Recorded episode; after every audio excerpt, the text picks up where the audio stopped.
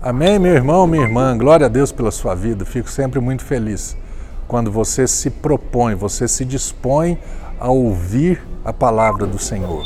Olha que interessante esse texto aqui. Lucas capítulo 9, verso 28 diz assim: que passados quase oito dias após o pronunciamento dessas palavras, Jesus tomou consigo Pedro, João e Tiago e subiu ao monte para orar.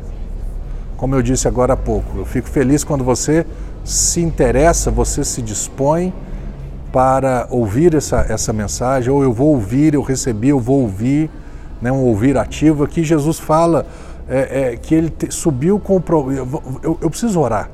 Ele tinha um propósito: eu preciso orar. Eu preciso ouvir o meu pai, eu preciso falar com meu pai, eu preciso passar um tempo com meu pai.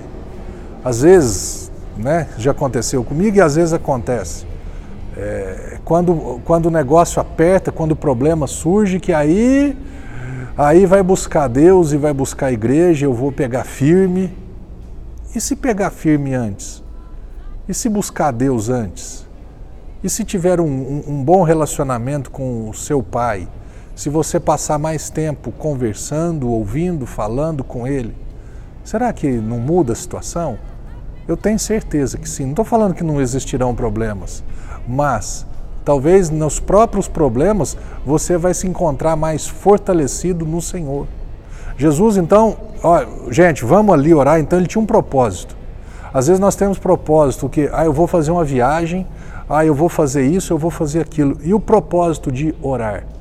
E o propósito de, né, ativamente eu vou tomar essa decisão e vou ter essa atitude. Meu conselho para você, que você e eu sejamos como Cristo, que venhamos o que hoje eu vou orar, eu, todos os dias eu vou acordar mais cedo para ir orar. Eu vou passar um tempo com o meu Senhor para eu orar, para eu ouvir, para eu passar um tempo com Ele conversando em oração. Amém, meu irmão e minha irmã? Que o Senhor te abençoe em nome de Jesus.